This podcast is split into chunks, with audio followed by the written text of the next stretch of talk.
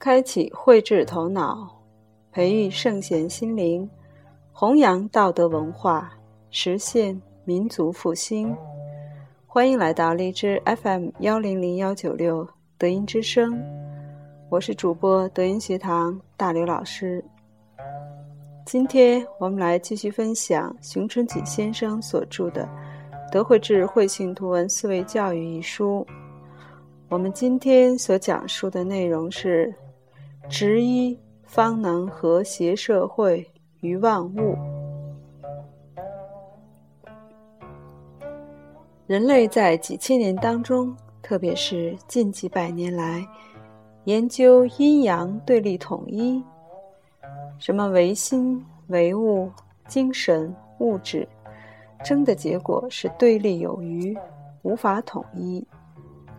老子早在两千五百年前就告诉我们：“道生一，一生二，二生三，三生万物。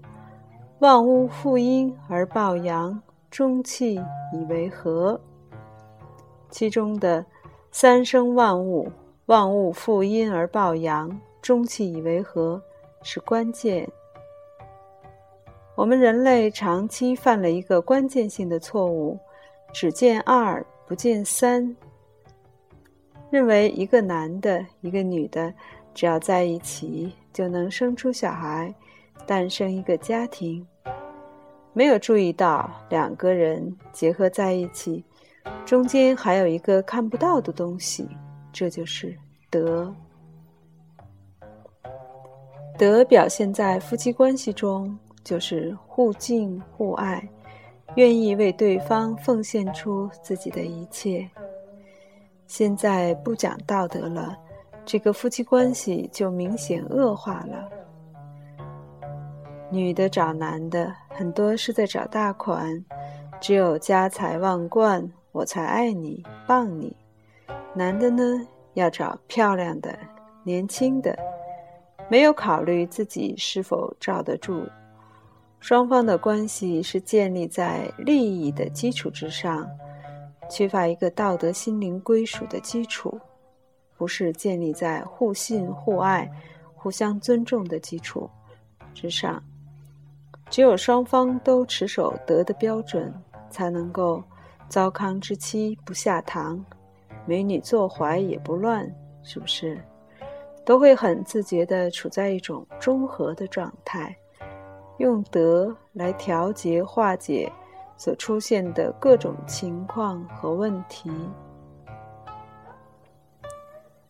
解决物质和精神失去平衡的问题，最佳的办法，也是老子提出来的唯德辩证法。用这个德，这个一，用德一就能够很好的去调控阴阳的平衡发展。这几百年来。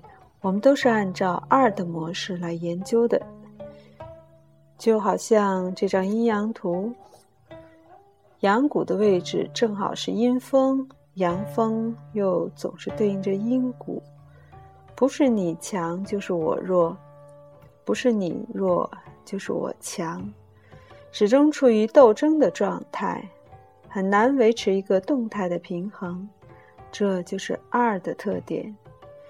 只可惜，我们却把二广泛的应用在社会的方方面面，没有注意到老子提出来的三才是灵魂，只有三才能正常的、顺利的、健康的、和谐的发展万物。再看一下旋极图，这个图里边的阴和阳能争得起来吗？里边没有高峰。有没有低谷呢？都没有，阴阳十分和谐的团结在德一中心的周围，精神和物质的文明就实现了平衡。老子说：“知其白，守其黑，为天下事。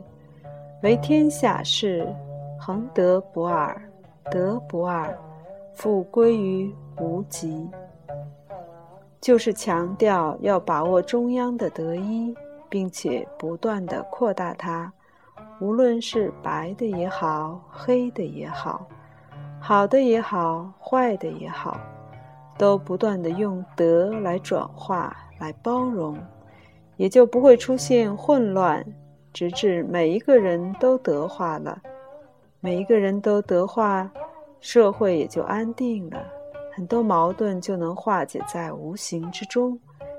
依靠道德规范人与人之间的关系，和谐就容易自然产生。这就是圣人执一，以为天下目的执一思想。好，今天我们的分享就到这里。今天所分享的内容是“执一方能和谐社会万物”，摘自。国学大家熊春锦先生所著《慧性图文思维教育》，别把孩子教笨了一书。感恩您的收听，我们下次再见。